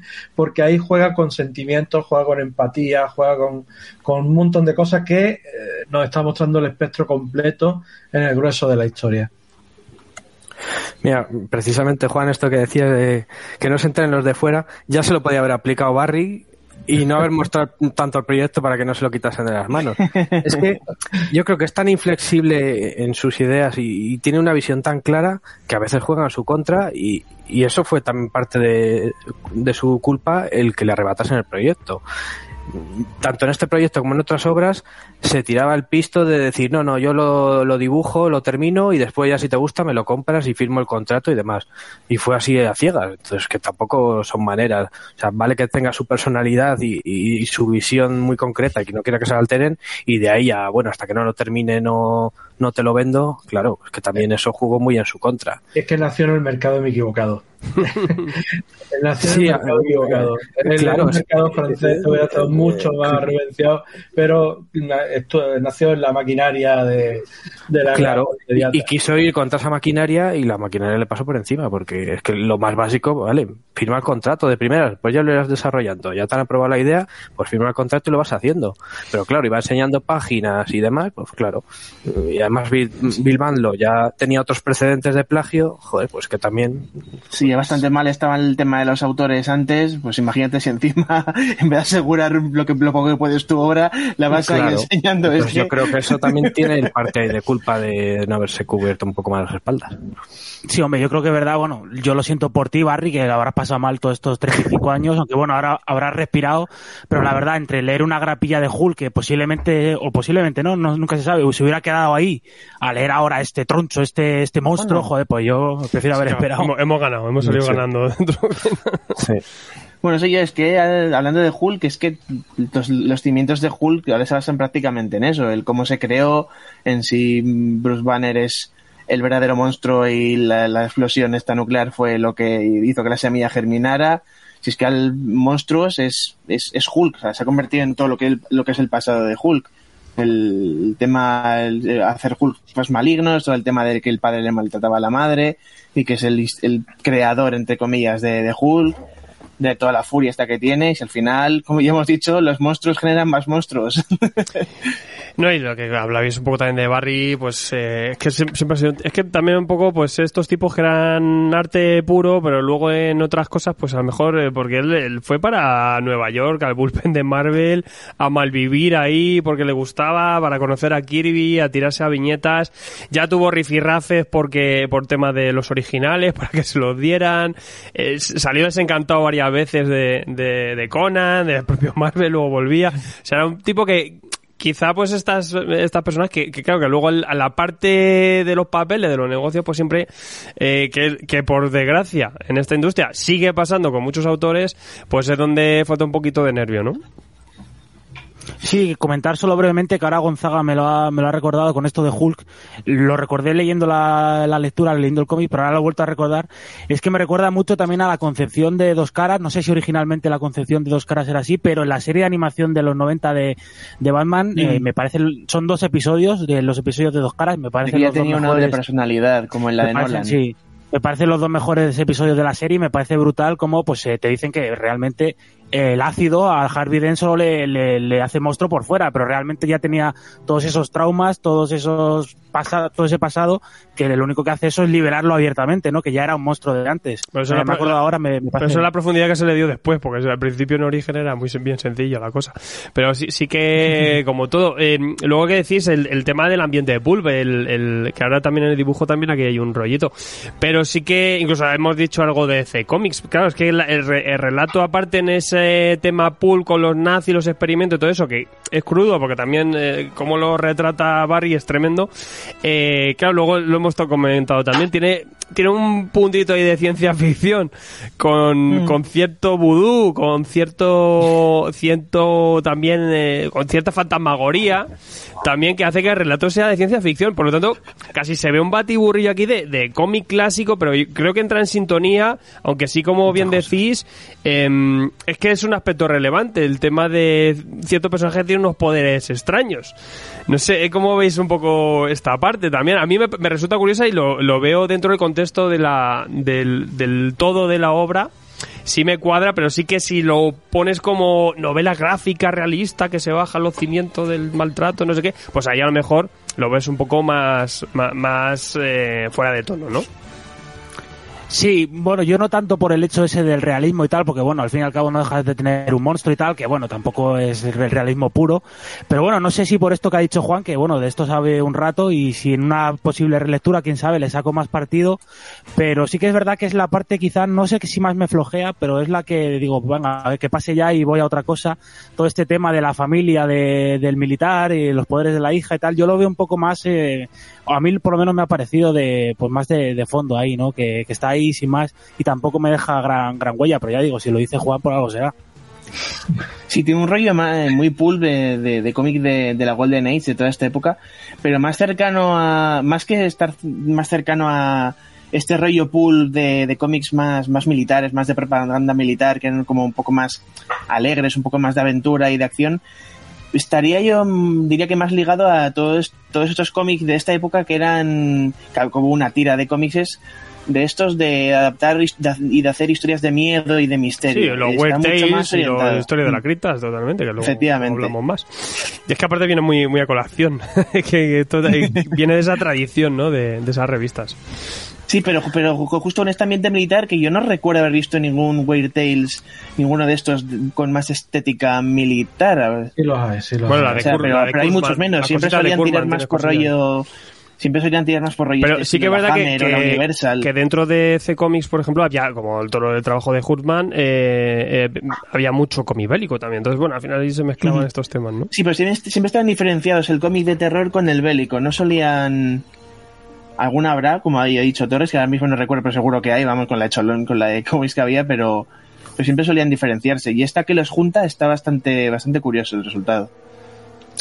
Toda esta, la vertiente sobrenatural realmente yo creo que al final es la herramienta que utiliza para, pues para ese final que quizá en circunstancias normales y, y realistas no se hubiese alcanzado. Por darle ese final que claro que tampoco podemos spoilear mucho pero si no echa mano de ese recurso difícilmente el personaje hubiese acabado donde termina en esa situación y, y quizá reencontrándose con aspectos que daba ya perdidos para siempre en su vida. También es una lectura de decir vamos a ver la vida no o sea es, es una mierda tan absoluta lo que le sucede que, que necesitas una fuerza superior para darle cierto sentido y cierto futuro a este pobre chico. Pero es que mm, recordemos que, que estamos hablando de un hippie, que estamos hablando de alguien que ha criado en, en esa, en esa época y, y donde esos, esos patrones están ahí, ¿no? Entonces esa, esa creencia en algo más indeciso, ¿vale? Está muy bien en el, diálogo que tiene el padre con, con la madre, ¿no? En- no el padre abusado, sino el, el militar que, que tiene sus traumas por, por todo lo que ha desarrollado. La mujer es profundamente religiosa y le dice, yo no creo en Dios, pero dice, pero si estás diciendo que tiene eh, poderes sobrenaturales, ¿por qué no creen? Dice, porque es que es algo más, ¿no? Hay un, hay un algo más, hay un, hay un algo, algo a lo que aferrarse, a lo, a lo que tener, a lo que tener esperanza, que es realmente lo que simboliza luego la niña, ¿no? La niña tiene, tiene esa carga de, de, ser el evento de la, de la esperanza. No es una historia depresiva, o sea, también eh, lo estamos contando y parece que es todo súper duro y trauma y, y demás. No es happy, no es una historia happy, pero eh, no es una historia que te eh, tira a los caballos y dice, ahora vas a, hacer tu novillo y llorar toda la tarde, ¿no? No, Porque no, todo acaba súper mal porque tiene un pozo diciendo todavía hay cierto punto de esperanza. Sí, me gusta eso que dices de, hippie, Juan, porque es verdad, es que, es que esta obra tiene, un montón de cosas, tiene un montón de lecturas. Tiene también esa contraposición, ¿no? De, vemos de los años 40 y tal, la rigidez, ¿no? De la camioneta, salte de mi propiedad o te pego un tiro, ¿no? Del Clint Eastwood, con ya luego los años 60 vamos viendo cómo se van aligerando las formas, ¿no? Vamos viendo ese, ese ese verano del amor, ese gusto. Vamos viendo un poco la contraposición, ¿no? De la cultura americana rígida con ya lo más, lo más modernos. Ese choque de culturas. No, sí, es que esto es muy biográfico de Barry. Es que al final es, es Sí. Barry ahí metido en, a saco, ¿no? Y luego sí que a la, a la hora de, de mirarlo a nivel gráfico nos encontramos con una barbaridad. Vamos a hablar de dibujo también, porque Barry aquí lo que a lo que tira es a, a un, est- un di- estilo plumilla, un estilo de tinta en, en línea fina, con esa texturización que se hace en, a- en- en cruces, ¿no? Que vamos dando profundidad a través de diferentes cruces de, de líneas y, y tenemos eh, además una composición clásica que eh, por el tamaño lo que sea podríamos decir que es europeo, pero es que también tira más al tema del magazine. El magazine donde él ya, pues en la espada salvaje con Claro. ya trabajó, o, o en esta, es- estos cómics tipo de C, también te llama a nivel narrativo y visual a, a este tipo de, de trabajos, más que a lo que, que podríamos eh, quizá un- una primera lectura decir, bueno, esto a lo europeo, no, es un poco más a lo magazine, que eso también en la temática es lo que estábamos comentando, ¿no? Ojo. Eh, el dibujo, como decimos, tiene una gran carga de negros, de esta textura te da una, una profundidad tremenda, hace que todo tenga una tridimensionalidad tremenda, pero además un realismo espectacular. Y es un acabado muy llamativo, es un blanco y negro puro y crudo, pero con, con una elegancia y un, y un nivel que, que es eh, para volverse loco. Bueno, eh, como creo, im- imagino que aquí todo el mundo le va a poner muy bien al dibujo, voy a tirar la que creo que va a ser la única piedra mala. Me ponen muy, muy, muy nervioso esos ojos tan desalineados y no estoy hablando del monstruo. Ojo.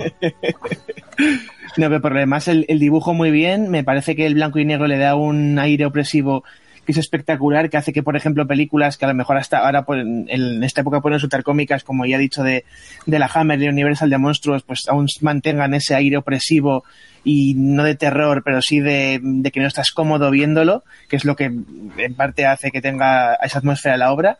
Y pues eso, el, el, arte consigue que te metas más de lleno en la hora de lo que te mete en estas historias que ya de por sí hace que te, te entiendas y te y como ha dicho como han dicho ya que te hagan o llorar o ponerte a pensar muy seriamente Sí, has dicho tú, Alfredo, lo de magazine y tal, y sí, sí, por supuesto, pero yo también veo un cierto estilo underground, ya no solo en la forma de plasmarte esta obra y en la forma en la que está concebida, sino bueno, evidentemente gráficamente tampoco se parece mucho a un Robert Crumb o a un Charles Vance, más allá del blanco y negro, pero ese, ese dibujo, esa, esa forma y tal, también me recuerda un poco a ese tipo de, de obras underground, eh, bueno, es un dibujo, eh, como he dicho, como digo, pasado de moda, ya no se dibuja así, es una tinta espectacular, es un acabado espectacular, sí que es verdad que los años van pasando a lo largo de la obra y el final no es tan redondo como el primero, pero oye, sigue estando magníficamente.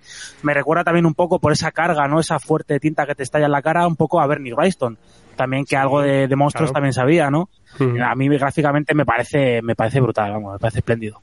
No, es abrumadora, ¿no? O sea, eh, por ahí corría la leyenda, no sé si es la verdad o no, que eh, Barry me usaba plumas de ave que él se cortaba para hacerse las plumillas, hacerse su entintado. Está hablando de los tiempos de Conan, no sé yo.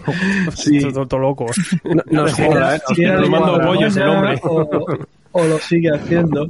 Pero el trabajo de, de cross hatching que, que tiene aquí, ¿no? de, estas, de estas tramas entrelazadas manuales, de esto, esto toca ya a nivel maestro. O sea, él viene de la de, de esa escuela, ¿no? De, de esa, de esa persona que ha influenciado tantísimos Claro. Artistas que han venido después. Es que no, no estamos, su- sus propias influencias al, al estar tan arriba ya se diluyen. Tú dices, ¿de dónde, ¿de dónde bebe este hombre? ¿Bebe de los clásicos? ¿Bebe de un Doré? ¿Bebe de, de, los, de los ilustradores del 19? eh, resulta tan difícil porque ya es tan, está tan establecido y tan, y tan personal que tú dices, vale, yo sé que, por ejemplo, eh, Caluta sí ha bebido de él, yo sé que este dibujante ha, podido- ha bebido de él, mucha gente ha, ha derivado incluso a, ser un artista, Barry May, que no sea tan prolífico, pero todo lo que ha hecho ha calado, ha calado muchísimo. Entonces, claro, esta, lo, lo que a mí me, me- me llama la atención eh, a la manera de diagramar es, es que no se mantiene estático. Hubie- Esta obra hubiera sido, por el tipo de historia que, que hace, hubiera podido eh, asimilarse que llegó un esquema Watchmen, a colocar nueve viñetas o otro tipo de esquema. No, aquí se va desafiando el mismo a la hora de diagramar las viñetas. A veces se va a dobles páginas, a veces cortas, a veces va a un esquema mucho más clásico. A- eh, Siempre se siempre va buscando algo nuevo. Aquí se nota que eh, lo está pasando bien. Está pasando. Dice, esta es la historia que yo quiero contar y aquí me voy a desafiar, ¿no? Me voy a, y voy a plantar esto. Y lo que yo no sé todavía es si él eh, se hace la, la rotulación o no. Sí sé que se dibuja la onomatopeya, pero la rotulación no sé si la hace o no. Si, si no la hace, bueno, hay una, hay no hallazgo. Yo creo que sí. Estas partes de la rotulación en alemán, de los gritos, cómo juega, o sea, la disposición de bocadillo, pues es muy clásica, muy, muy manual, muy, muy llevadera, te lleva muy bien por la historia, nunca ves esos bloques de texto brutales ni tal. Eh, enhorabuena en la traducción que se ha hecho, porque está muy bien ajustado todo, no hay sangramiento de ojos que muchas veces vemos en, en algunas adaptaciones y tal, y la, pero las partes que, que son, digamos, de, de grafismo, de rotulación dentro de la historia, eh, chapó, porque esa, eh, ese recurso del, del tipo gritando en alemán dentro de, del bocadillo y cómo la letra sale, fue, o sea, a mí me parece un, un otro hallazgo gráfico, ¿no? Eh, eh, y, brutal, ¿no? En, unos tiempos los cuales pues parece que lo de rotular es poner el, el globito y, y que, que el texto, todo, todo juega, todo juega, no hay nada al azar. No, totalmente, es lo que dices. Eh, A nivel gráfico también destacar ese, ese tema de contrastes, de trabajo de la luz, de las sombras sobre todo, ¿no? Donde no solo dibuja en, en, en- en positivo, ¿no? Que también tira de tintas blancas para negativo, para hacer ciertos efectos de vez en cuando. Eh, que se apunten esto algunos que se lían a hacer narración en páginas dobles, que aquí las utiliza dos o tres veces y bien, Va, no te saca de la lectura, se entiende perfectamente y, no, y, es, y tiene un sentido narrativo y gráfico, eh, no solo para molar y ya está, pero claro, como dices tú, se atreve a, a- a hacer diferentes composiciones splash page o a veces en, en narración a doble página, o sea, y luego la, la rotulación es muy curioso, pues también eso, como los bocadillos también juegan un sentido de lectura y además eh, que no es habitual, donde los bocadillos se pasan de una viñeta a otra, a lo mejor de abajo tienes que subir arriba, o sea, eh, pero te va haciendo un dibujo, lo- los, bocadillos por donde tienes que ir tirando. Pero que eso eh, narrativamente, que se entienda. Y además también, con esos saltos de tiempo que tenemos todo el rato, que te va diciendo qué mes es, yo no me quedo con los meses, para nada, yo que sí que hacía poco caso a eso, pero entiendes perfectamente a nivel gráfico, en solo blanco y negro, en, en qué tiempo estás y dónde estás y, y en qué momento estás situado. A, a- a muchos niveles esto gráficamente es un espectáculo.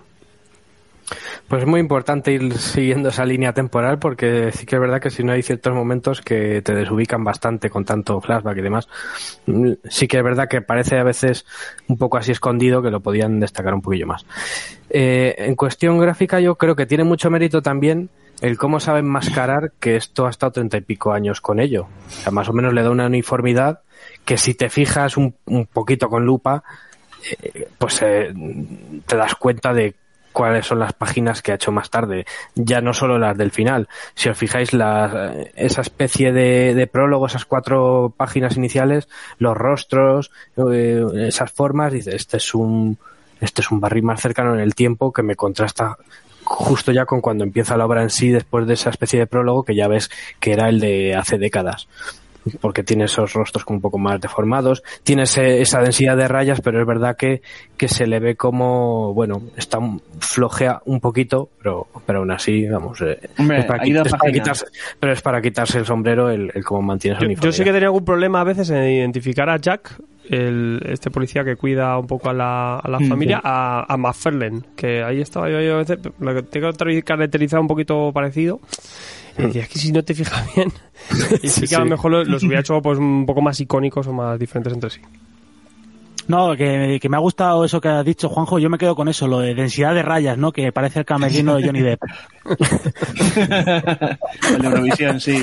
Bien de rayicas. Sí, aquí- Pero es lo que decir, tampoco es el, ese estilo de, de gente como Talbot o, o Benny Grayston. Es, es otro. el- este, este, este, este tema de hacer esta textura ahí en, en cruces es, es distinta, no lo vemos habitualmente. Como decía, también lo hizo Emil Ferris. que, que por eso a mí me, me resulta muy curioso ver dos tochazos así. Que es que creo que el de Emil Ferris salió también por el Fantagraphics creo recordar. Aunque bueno, este voló, por, voló por varios sitios. Pero, pero bueno, eh, visto lo visto es, es mm, meramente a nivel gráfico abrir este tomo y seguramente vais a alucinar porque poca cosa Sí. hay a este nivel. Y también como esto, ¿no? Una obra tan densa hecha en este estilo. Además concebida con tanto tiempo que tiene un meritazo tremendo. No sé si queréis Pues hablar de a- media, de media ha ido a 10 páginas al año casi. Totalmente, pero totalmente. Eh, no sé si queréis hablar un poco también del propio Barry Wilson en Mid, ahora que estamos también con tiempos de, de Conan, tiempos de sangres bárbaras, tiempo de, de magazines. La verdad es que a mí como autor eh, siempre me- es un tipo eso que no, no ha hecho una gran eh, obra, o sea, una, una gran producción de obras, pero luego es eso que lo que ha hecho, pues una gran impronta, ¿no? En ese sentido, ¿no? Sí, yo- Sí, Juan, Juan, dime.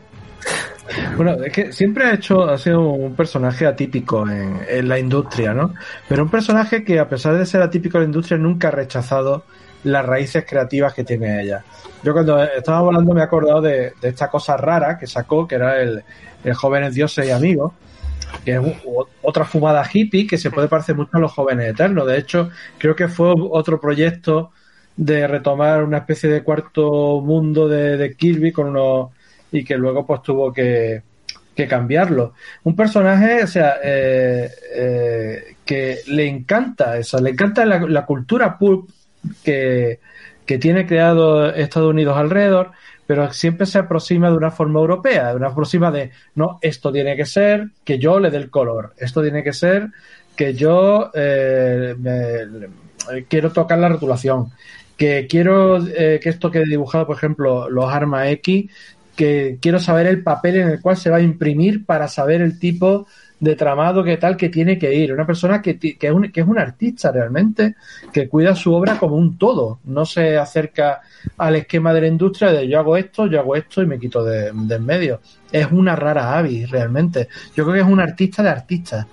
No es un artista de lectores, sino un artista de para que los artistas lo reverencian, todo el que hace cómic lo reverencia, porque sabe realmente a lo que se enfrenta y al titán que, que siempre tiene delante.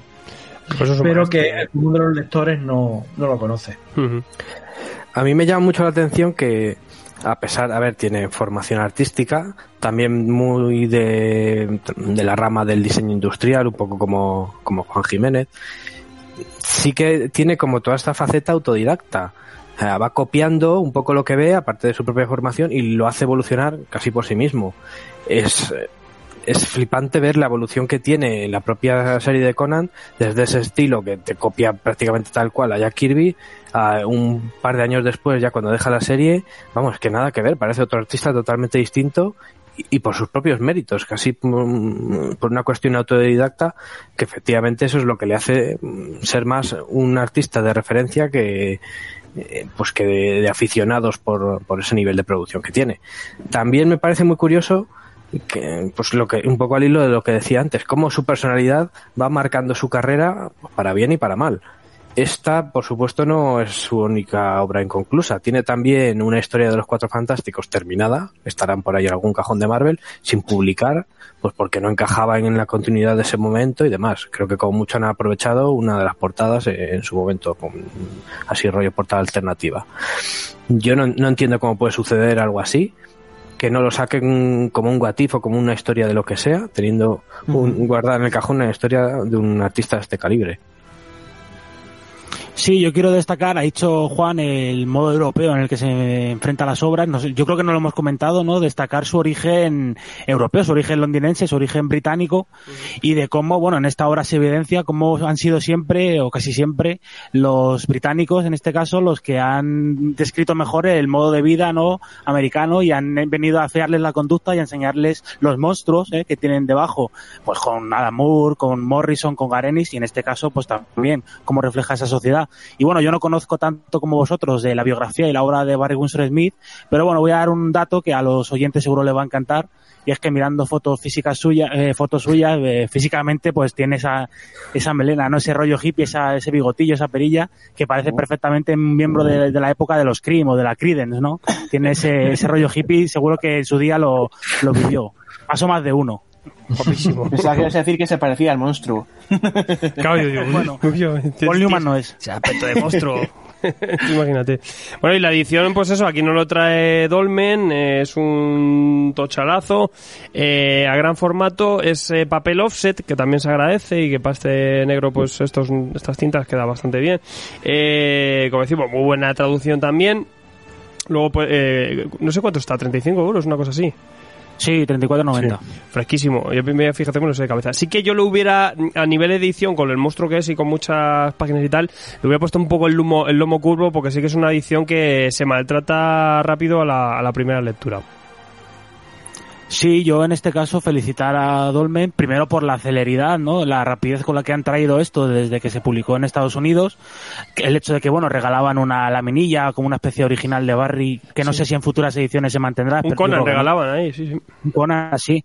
Y bueno, sobre todo eso, el tema del precio, que sí, son 35 euros, pero estamos ante un monstruo, ante un tochal, que bueno, sin desmerecer la obra de nadie, pero por ejemplo es el mismo precio, eso sí, en color, eh, que tenía el Don, también publicado por, por Don Mendel Eulogio, que tenía ni la mitad de página, o sea que me parece un precio, calidad-precio, la edición y todo, eh, más que, más que bueno. Sí. Bueno, el blanco y negro ayuda también a abaratarlo, me imagino. Claro, Sí. claro, por eso, claro. Aunque, aunque- aunque es que últimamente editorialmente no hay mucha diferencia de precio ya, si hay blanco y negro, si no, si tal. No lo vemos tanto. Y sí que a veces cuando pasa dices, anda, pues fíjate, pues es más barato porque es blanco y negro. Date cuenta. eh, no, pero ha quedado bastante bien. Eh, como yo sí que digo, algunas cositas ahí en el cosido y tal, algunas eh, cositas a pulir, pero bueno, que dentro de lo que hay. Eh, sí que también ha tenido un, un gran éxito porque ha llegado a segunda edición rapidísimo. O sea que bueno, que yo sabemos que hay mucho lector que, que aprecia estas cosas. Y por eso también lo traemos aquí un poco en este programa que nos ha quedado bastante clásico, porque ahora también lo que se viene puede ser que sea clasiquillo. Y. Y vamos a también pues a referir, siempre como, como digo antes, vamos dando algunos referidos, algunas lecturas de, bueno, me ha gustado esto, ¿qué, me- qué más me podría leer de, de este estilo? Pues. Dime, dime, Gonzalo. Ah, vale, pues.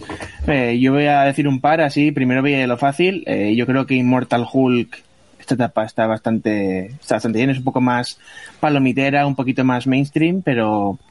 Además, como también se, coinci- se concibió esto ser una obra de Hulk, yo creo que está bastante bien. Además, también tiene bastantes cosillas con el padre y, y los, Hulk, los Hulks más turbios y perturbadores que he visto en mucho tiempo, yo creo que desde siempre, esta etapa Immortal Hulk. Y luego si hablamos de experimentos nazis, eh, maltratos, eh, padres que reniegan de sus hijos y hijos que están un poco hasta las narices de sus padres y Segunda Guerra Mundial, yo creo que yéndome un poquito al otro lado, voy a hablar de, bueno, voy a hablar de, voy a nombrar el manga de, de Noin, también tiene todo ese, ese rollito de todo lo que he dicho.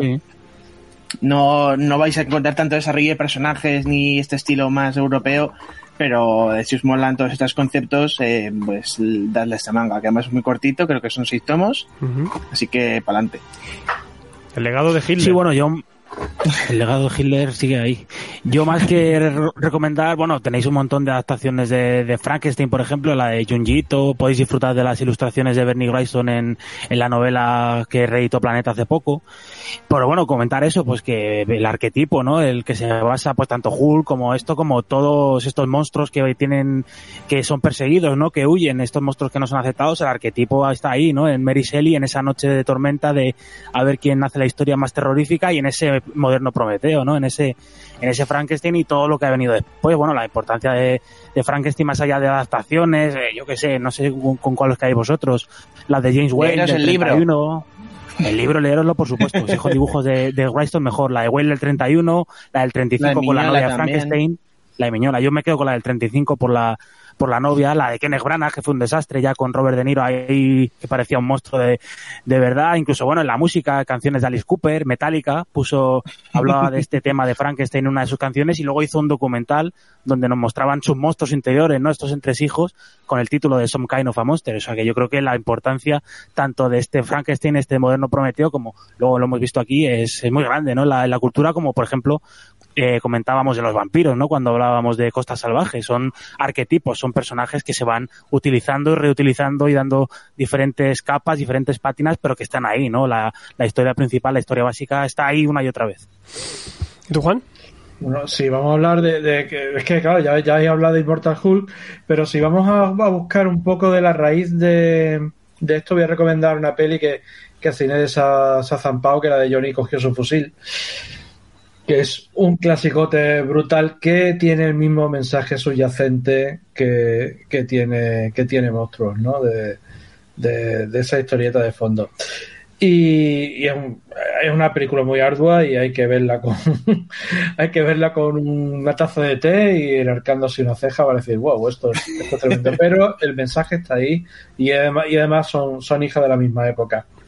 Y luego, pues yo recomendaría que se fuera la gente, se buscara el arma X para que vea cómo continúa, o sea, como es Barry Mills siempre, siempre ha sido él, ¿no? Siempre ha tenido esa base y siempre ha sido él y, y- y siempre se ha aproximado a cualquier historia con esos patrones eh, en, la, en la cabeza.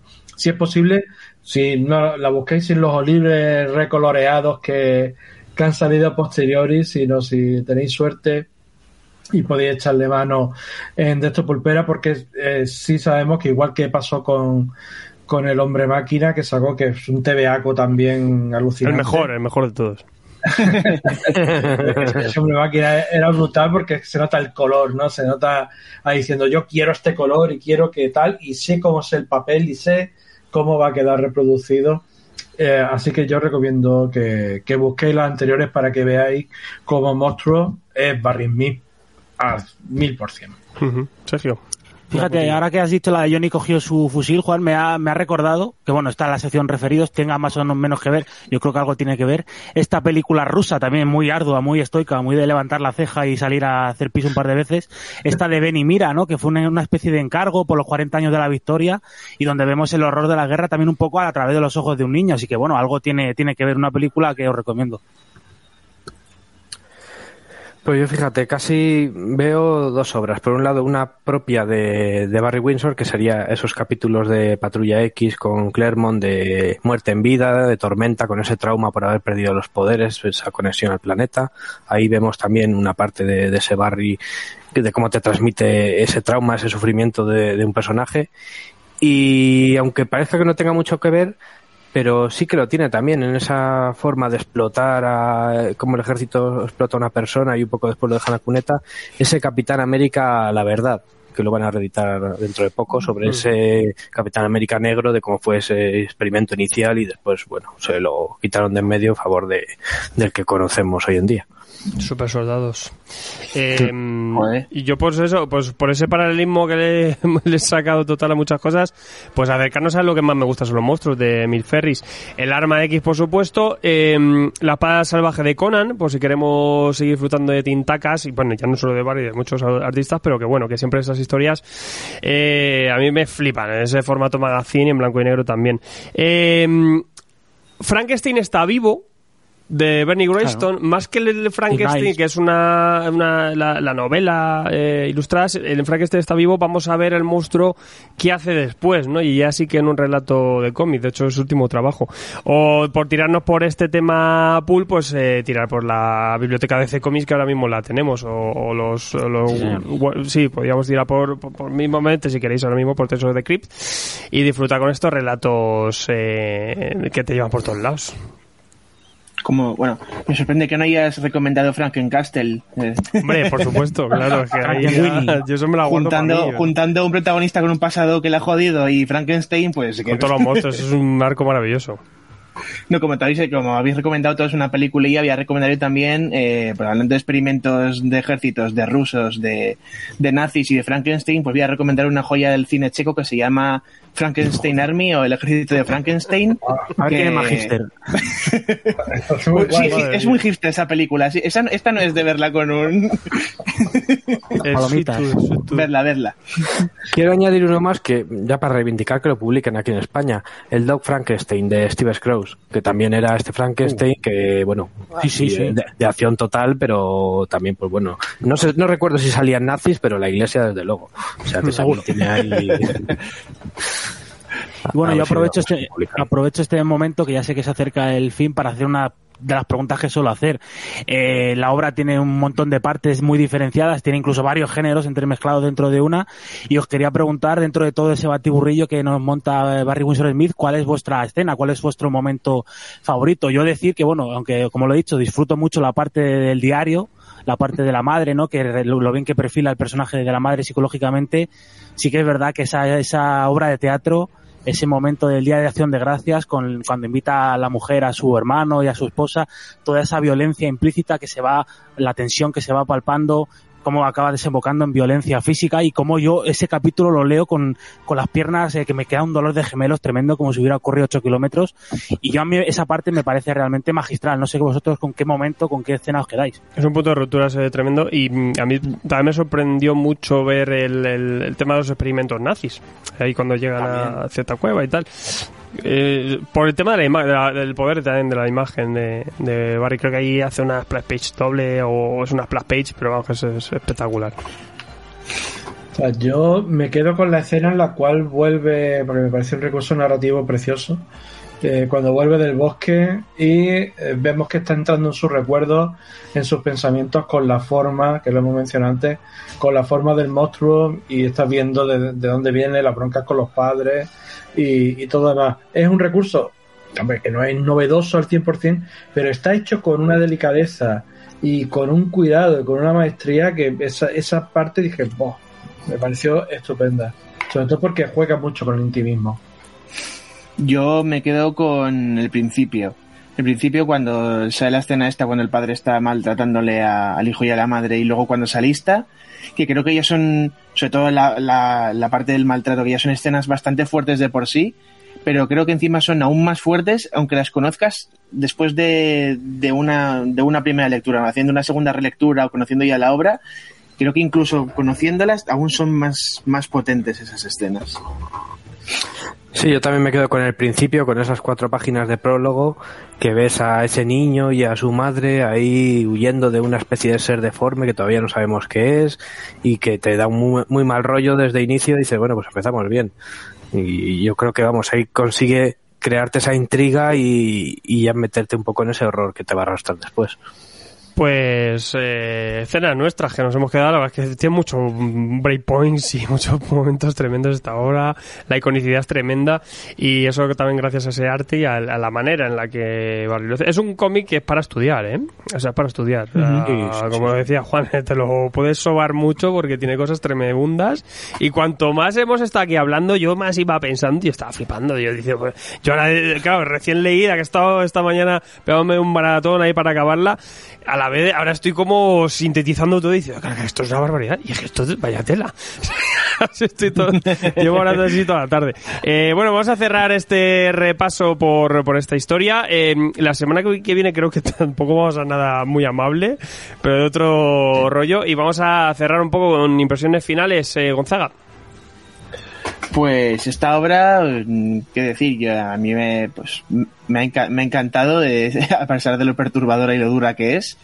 Y claro, yo la leí eh, después de haber escuchado la reseña de Juanjo, la que me explicó todo el concepto este que iba a ser una historia de Hulk. Entonces yo mm, ya la leí, para mí me parecía un Elseworld de, de Bruce Banner y de Hulk. De, por ejemplo, el universo este en el que a, Peter Parker le pica la araña y en vez de conseguir poderes tiene un tumor en el brazo y luego tiene cáncer, pues lo mismo. Entonces yo con lo que me gusta el personaje de Hulk, y encima habiéndole añadido todo esto, yo pues esta obra me, me la he gozado y lo siento, pero la sigo leyendo imaginándome que es un trasunto de un Elseworld de Hulk. Es el, mejor Elseworld la mejor historia que ha tenido nunca Hulk. Podemos decir así. Eh, Sergio H.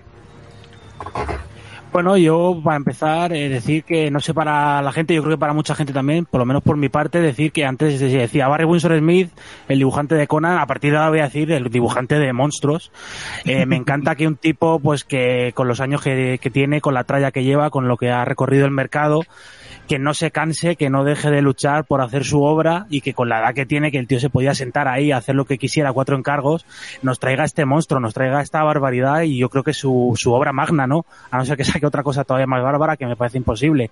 Eh, seguimos disfrutando de discos de ACDC, de tal, pero los grandes clásicos, cuando ya has hecho los grandes clásicos y te quieres superar a ti mismo, pues oye, es de comiar, la edición acompaña, no es una obra perfecta, porque bueno, obras perfectas en cualquier disciplina, yo que sé, las cuento con los dedos de una mano casi, pero es una obra que merece mucho la pena, eh, obras de a diario, por así decirlo, sin desmerecer, obras, yo que sé, de Image, de Marvel, DC, cosas así, te dan una cosa, esto te da más, eh, yo creo que si no os hacéis con ella, a lo mejor porque no es una obra que os ansie de primera, no es algo que contéis con ello, si os quedáis con nosotros con los años, si os quedáis en esto del cómic, vais a, vais a caer en ella, eh, la vais a disfrutar, tiene un montón de lecturas, tiene un montón de cosas, es una obra increíble y bueno, pues eh, yo creo que con los años se va a quedar ahí, va a ser bien, bien ponderada como, como merece. Estamos un poco en shock, ¿no? Porque de repente nos ha caído esto y no sabemos muy bien cómo digerirlo, pero yo creo que el tiempo la va, la va a tratar bien y os vais a acabar acercando seguro a, este- a estos monstruos.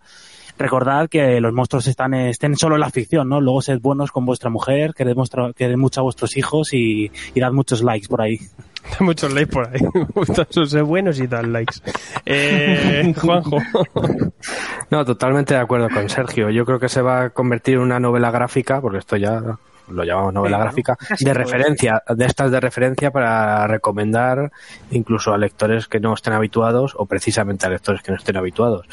Y a pesar de esa densidad que al principio te puede echar un poco para atrás o ese blanco y negro que quizá sea un poco más duro para el no iniciado en todo esto, pero vamos, es una obra Frankenstein en sí, que ha ido cogiendo cosas de aquí y allá, incluso ha mantenido la literación de Bruce Banner con Billy Bailey. Y bueno, la verdad es que para quitarse el sombrero que, que este autor haya conseguido efectivamente sacar adelante este proyecto y, y sobre todo pues, que- a pesar de tener la pluma y tanta pluma por aquí y por allá, desde luego no es ningún peso pluma Barry y, y lo demuestra en esta obra. Totalmente. ¿Y Juan? Bueno, yo es que esto es, difícil, es difícil digerirlo porque es verdad que ha salido como boom de la nada, ¿no? Eh, lo, lo tremendo que tiene eh, que tiene esta obra es que es una obra hecha por un maestro, por un maestro en su arte, un- una persona que sabe perfectamente qué es lo que está haciendo en todo momento, por qué lo hace, es una persona que sabe que tiene un impacto dentro del mundo del TVO y que se desafía a sí mismo. Es como dice, podía estar muy tranquilo viviendo de la renta de su, de su, de, su propia carga, pero así se desafía. Y es una obra maestra hecha por un maestro. Entonces, no todavía carecemos de la perspectiva temporal suficiente como para asimilar realmente lo que puede representar. Eh, ahora mismo eh, quizás sea solo eso, una cosa eh, que digamos los que estamos muy metidos dentro del mundillo la vemos y, la, y, nos sorprende y, nos- y la reverenciamos. Pero al tiempo, cuando pase el tiempo un poco más, eh, es también una obra muy, muy legible para gente que normalmente no lee cómics. Sí. Para gente que se aproxima al cómic con, buscando un poco más, ¿no? Eh, Buscando un poquito más allá. sí. Exactamente. Así que yo creo que aquí tenemos mandanga de la buena, pero de la buena, De la buena, buena. de, de la que se archiva diciendo te voy a traer, Sí. olvídate de ese cartón de Don Simón que te voy a traer vino bueno. Y- Te traigo el buen calimocho aquí. ¿eh? eh, Sergio, ¿ibas a apuntar? Sí, yo quería incidir en un último apunte, un último comentario, una, una especie de reflexión. Es algo que, por ejemplo, Arturo Pérez Reverte inc- incide mucho en esto. De, bueno, he, he comentado antes un poco en broma, ¿no? De que, bueno, mal que no hemos tenido esa historia en una grapa de Hulk y la hemos tenido ahora. Yo creo que cada cosa pasa por algo, ¿no? Cada cosa tiene su tiempo y su momento. Y yo creo que, bueno, si el Barry Windsor Smith de los 80 no podría haber contado esta historia, como el Barry Windsor Smith de 70 años, más de 70 años ya, con todas las vivencias que habrá tenido, todo lo que habrá vivido y las cicatrices visibles y no Y visibles. todo lo que se habrá fumado, te falta decir. Bueno, eso, eso bueno, también. Y eso digo, las cicatrices visibles y no visibles, las arrugas que tenga, pues yo creo que el Barry Windsor Smith de esa edad era el que tenía que contar esta historia y así es como la hemos disfrutado. Yo es lo que digo, sí que creo que es una obra que no va a ser para todo el mundo, que atractivamente no va a llegar. No, sé si la portada a lo mejor ha mejorado, a lo mejor sí. Eh, porque al abrirlo yo creo que a cualquier lector le va a deslumbrar. Pero sí que realmente quien tenga un puntito más como lector la va a saber apreciar más. Eh, habrá quien vaya por ahí y diga la frase cuñada de está sobrevalorado, no sé qué, pero también entender Es una obra por- maestra. A mí me cambió la vida, Claro, ¿eh? por qué a lo mejor está así y realmente ojalá el público general se vaya acercando porque tiene muchas, muchas Sí. cosas. También ¿no? tiene sus errores, como todo. Pero, pero aquí creo que hemos sacado más o menos las claves. Pero porque Y siguiendo ese dictamen de frases del cuñado del cómic, te diré que me esperaba otra cosa, pero menos mal porque ha sido para bien. Eh, no me ha cambiado la vida, pero me he tirado dos o tres buenas tardes con esto, disfrutándolo a tope. Y, y realmente esta sí es una obra maestra, porque hay muchas cosas de las que aprender de este, de este TVO, de este relato, porque lo abres y te paras a pensar y podríamos tirarnos un ratito con algunas algunos recursos, algunas eh, florituras que se marca aquí el, el amigo Barry y, y gracias a eso se aprende y eso es lo que hace una obra maestra, ¿no? El, el que, que enseñe a otros profesionales o a otros lectores cosas que se pueden llegar a hacer. O eh, hacerla de una forma pues magistral que es lo que a fin de cuentas sí que lo hace esta obra. Y eso mm, podríamos debatirlo durante horas y para validarlo. O sea que aquí lo tenéis este monstruo en crudo. Ahora mismo pues eso quizá no sé si llegará con el impacto que tiene que llegar pero se va a quedar porque como decía Juan es un maestro que revalida el título con esta gran eh, obra maestra que eh, tiene un poco de todo y, y te hace viajar en, en un mare magnum de 360 páginas, es una barbaridad. O sea que bueno, pasaos por, por monstruos si queréis, es un viaje extraño, duro, pero también espectacular. Y poco más. Vamos a seguir con muchas más cosas.